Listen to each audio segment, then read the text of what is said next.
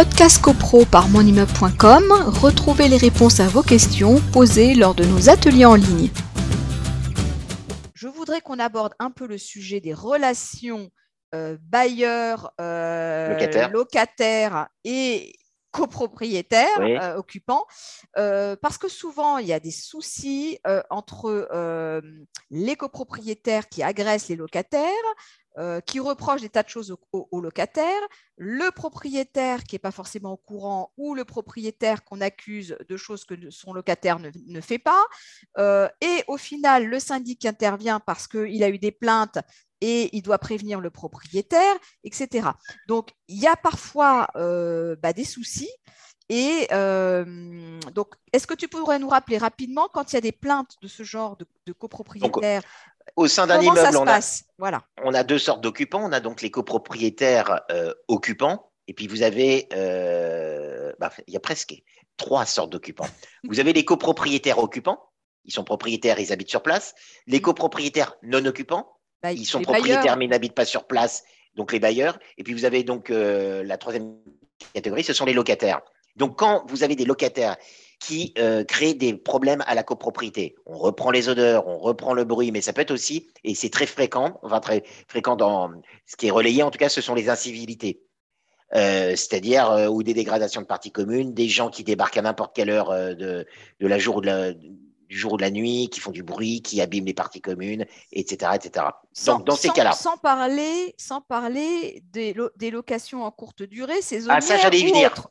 J'allais venir. Parce que ça fait aussi partie du jeu de la location. Alors ça, c'est, j'allais dire, c'est enfin une nouveauté, ça n'est plus maintenant, mais ça a été le, dernier pan. Je prends le cas classique du locataire qui est euh, soit un bail d'habitation vide, soit un bail meublé, mais c'est un, locataire pérenne.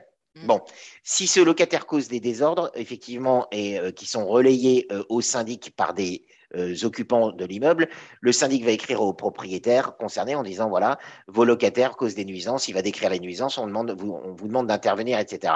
Le propriétaire, c'est le premier volet d'intervention, a l'obligation d'intervenir près de son locataire, de lui rappeler le règlement de copropriété, les doléances des copropriétaires, les choses qui sont reprochées, qui, vous, qui leur sont reprochées, etc., et d'y mettre un terme. Bien.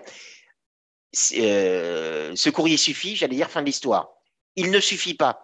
Le propriétaire euh, après une deuxième mise en demeure, etc., a la possibilité de saisir le juge, maintenant c'est sa dénomination, le juge du contentieux de la protection, enfin en tout cas le, juge dédié à ça, le, tribunal, pour faire, simple, euh, pour demander jusqu'à la résiliation du bail, si vraiment les nuisances ne sont pas euh, terminées, on n'y met pas un terme, etc.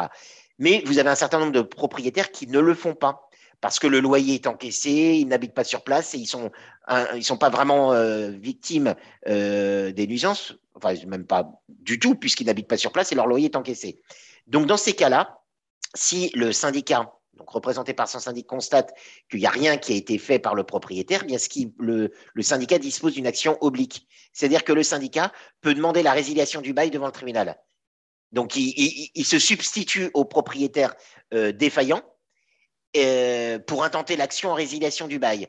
Donc moi, je l'ai fait à plusieurs reprises. Donc euh, ce que je fais, euh, c'est que j'assigne effectivement au nom du syndicat le, locataire en résiliation du bail, mais évidemment, j'appelle dans la cause le propriétaire du, du, local en recherchant également sa responsabilité en disant qu'il aurait dû faire l'action, il ne l'a pas faite, etc. Donc il y, y, a la possibilité d'intervenir par ce qu'on appelle cette action oblique. Mais là, je parle du locataire euh, du, du, du, bail classique, hein, vide ou occupé. Et à côté de ça, comme tu dis Isabelle, parce qu'effectivement l'heure tourne, on a les locations euh, meublées non professionnelles, alias oui, parce qu'on avait une petite question là-dessus, donc euh, potentiellement. Et en plus, là, là, ça dégénère réellement parce qu'apparemment, c'est loué pour de la prostitution. Hein, Alors, euh, j'ai eu le cas de, ah, figure. Là, c'est la totale. Hein. Oui, j'ai eu le cas de figure, moi, des de, activités de prostitution, etc., où effectivement, euh, la personne, c'est parti de la de l'occupant qui était copropriétaire pour le coup, de l'appartement situé en face, et elle s'est vite rendue compte que bah, y avait une activité de ce genre qui se, qui se déroulait. Alors, j'ai eu, eu plusieurs cas. J'ai eu le cas où vous aviez une prostitution qui avait lieu dans l'appartement, mais qui ne causait aucune nuisance, et c'était le problème, c'est-à-dire euh, de manière très je puis dire, feutré, c'est-à-dire pas de gens dans, qui. Un aller est venu. Et en fin de compte, j'avais été contacté par un syndic qui me dit Oui, euh, mais je dis quels éléments, de quel élément disposez-vous? Et l'élément dont, euh, dont on disposait, c'était la gardienne de l'immeuble qui tenait un cahier avec des heures d'arrivée, des heures de sortie. Oui, mais ça, ça suffit pas malheureusement et il n'y avait pas de, dégradation, sauf à faire un signalement une fois de plus à la police en disant il y a une activité illicite et la police peut intervenir. Mais au niveau du droit de la copropriété, rapporter la preuve devant un tribunal de ce genre d'agissement, c'est assez compliqué. Vous avez l'autre cas de figure où effectivement, là pour le coup, c'est tellement visible qu'on euh, a euh, ou des détritus, euh, des choses comme ça qui, qui peuvent oui, voir. il peut y avoir un peu d'aller d'aller venu dans les dans les parties communes. Voilà. De bruit, de, de mais bon, voilà, de l'activité de prostitution, j'allais dire, oui, ça existe, mais heureusement à la marge, mais ça existe bien évidemment. Mais pour en revenir aux locations de professionnels meublés non professionnels, c'est-à-dire alias Airbnb et toutes ces toutes ces locations, souvent les doléances des copropriétaires, c'est de dire on a euh, un vigicode qui circule euh, et qui ne remplit plus son effet, puisque en fin de compte, le propriétaire de l'appartement en question, bah, il le donne sur les plateformes et dire voilà, euh, vous pouvez venir à partir de telle heure, le, vigicode est le suivant, etc. L'immeuble n'est plus sécurisé. vous avez ce genre de choses.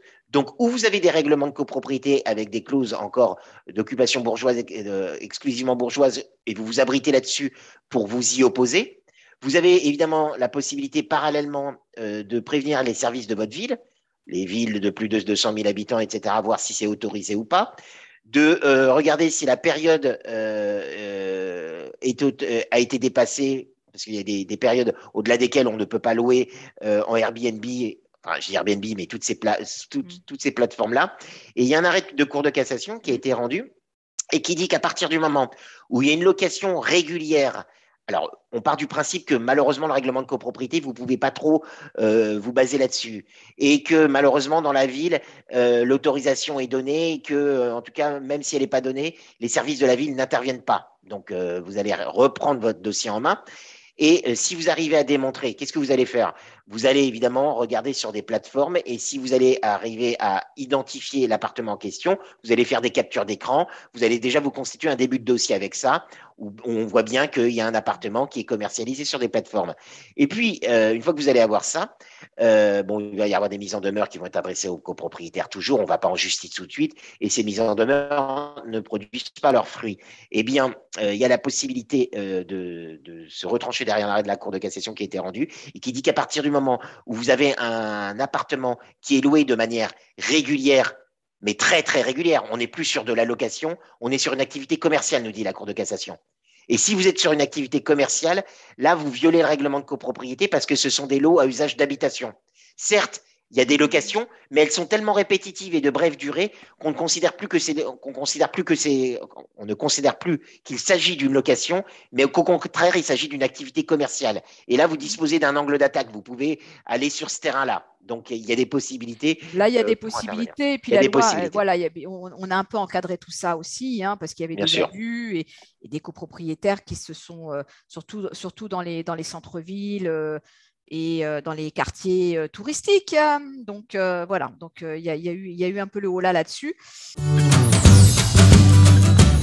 Podcast CoPro par monimmeuble.com, retrouvez les réponses à vos questions posées lors de nos ateliers en ligne.